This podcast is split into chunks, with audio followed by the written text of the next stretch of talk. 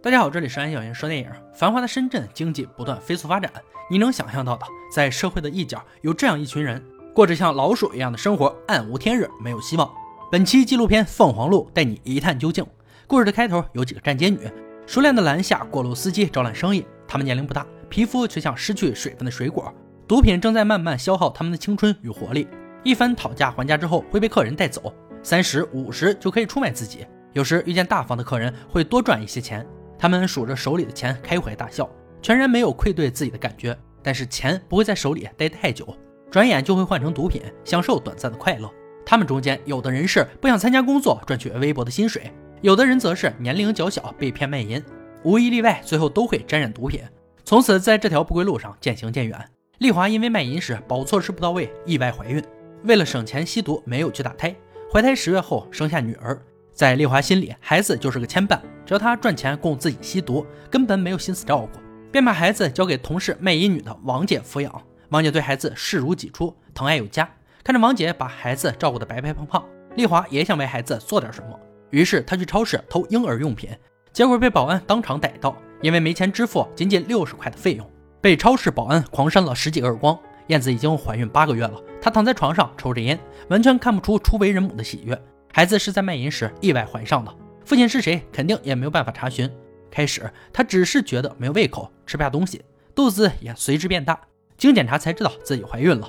身边人劝他把孩子打掉，毕竟养自己都困难，而且孕妇吸毒，孩子很大程度不会健康。他犹豫再三，感受着胎动，内心多了一丝柔软，决定生下这个孩子。就算自己养不起，也可以送给好人家。为了赚钱继续吸毒，他用布条勒紧肚子继续卖淫。可是每次二三十的收入根本满足不了毒品的花销，他决定碰瓷儿，来到市中心，很麻利的躺在过往的车辆前。由于是孕妇，闹动静太大，招来了警察和急救人员。被抬上医护担架的时候，燕子还是死死的抓着司机的手不放，生怕得不到赔偿。经过一系列检查，燕子身体连擦伤都没有，因此她没有拿到一分钱。很快，燕子生了个女孩。由于燕子长期吸毒，孩子也有严重的毒瘾，没有耐受力的孩子浑身抽搐。严重会心脏加速导致死亡，孩子被送去做阻断治疗，燕子也被诊断梅毒阳性，孩子也在母体内被感染上梅毒。可怜的孩子一出生就要承受母亲带给他的痛苦，看来投胎也是门技术活，这孩子太倒霉了。医生告诉他，梅毒可以治愈，但是治疗需要半年的时间。燕子没有积蓄，又要满足毒瘾，没办法，只能回到出租屋。到家后，他自顾自地吸食毒品，全然不顾孩子的哭闹，每日承受着毒瘾的折磨和带孩子的艰辛。很快就消耗了他为数不多的母爱。隔天，他叫来人贩子，想卖掉孩子，可能是一千块太少了，也可能是他良知被触动，他还是打算留下了孩子。但是没有收入来源，要养一个孩子谈何容易？很快，奶粉钱成了他最大的问题。没办法，他找到段碧南，写了一张凄惨无比的广告，让他抱着孩子跪在天桥乞讨。体质本就不好的孩子，又沦为了赚钱的工具。没多久就高烧三十九度，赚来的钱很快花在了医院。这次燕子没有犹豫，她最终卖掉了可怜的孩子，回到出租屋里，躺在破床上，她暗自流泪。但是那又有什么用呢？玲子因吸毒时共用针管，患有艾滋病，卖淫对她来说已经不是一个快速来钱的好方法。她在路边拦下出租车，以各种理由要钱。对司机的辱骂，她也丝毫不顾。直到司机无奈丢给她一些零钱后，才下车寻找下一目标。要来的钱很快就被换成毒品，就算是掉在地上，也会想尽办法收集起来。再打在体内。今天玲子来祭奠妹妹，妹妹在零五年因吸毒感染艾滋病，死在出租屋。随后，玲子到殡仪馆取回妹妹的骨灰，她准备把妹妹的骨灰送回东北老家。她已经有十几年没回家了。在她十几岁的时候，母亲因为倒卖厂里的自行车被抓，父亲也受到了牵连被判刑。没多久，父亲因先天性心脏病死在监狱里。失去父母保护的姐妹俩沦为卖淫女，最后沾染上毒品，走上不归路。算下时间，母亲也该出狱了。因为吸毒，姐妹俩卖掉了原来的房子。母亲出来后下落不明，玲子来到亲戚家打听情况，但是没有得到母亲的消息。无奈，她只能给母亲写了遗书。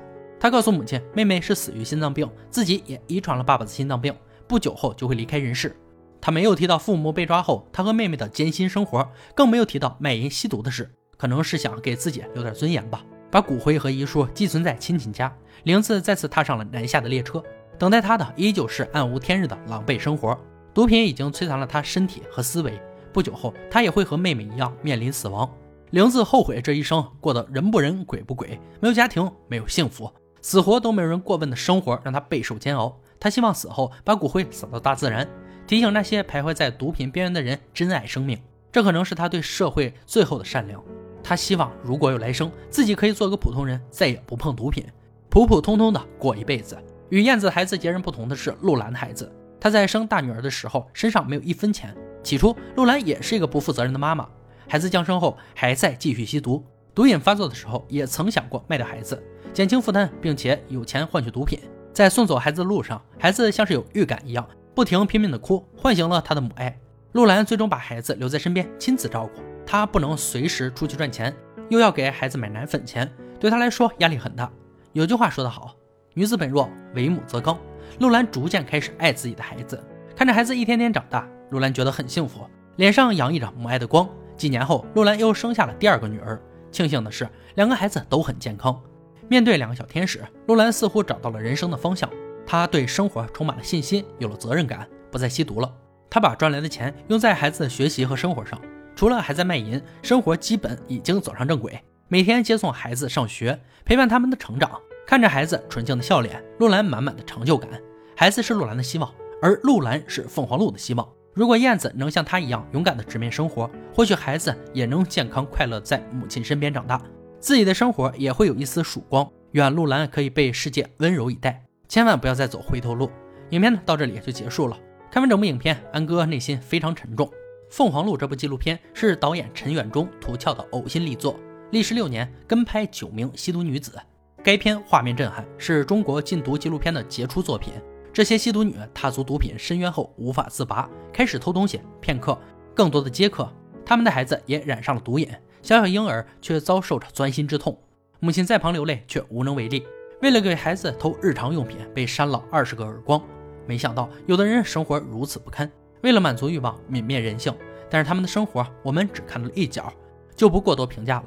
我们应该庆幸自己是个普通人。可以掌控自己的生活，有爱的能力，可以感受到温暖，简简单单的过完平淡的一生。看完本次解说，你对这部影片有什么感想呢？可以把你的想法写在评论区哦。欢迎大家持续关注我的频道，每天都会为您带来精彩的电影解说。今天就到这里吧，我们明天再见。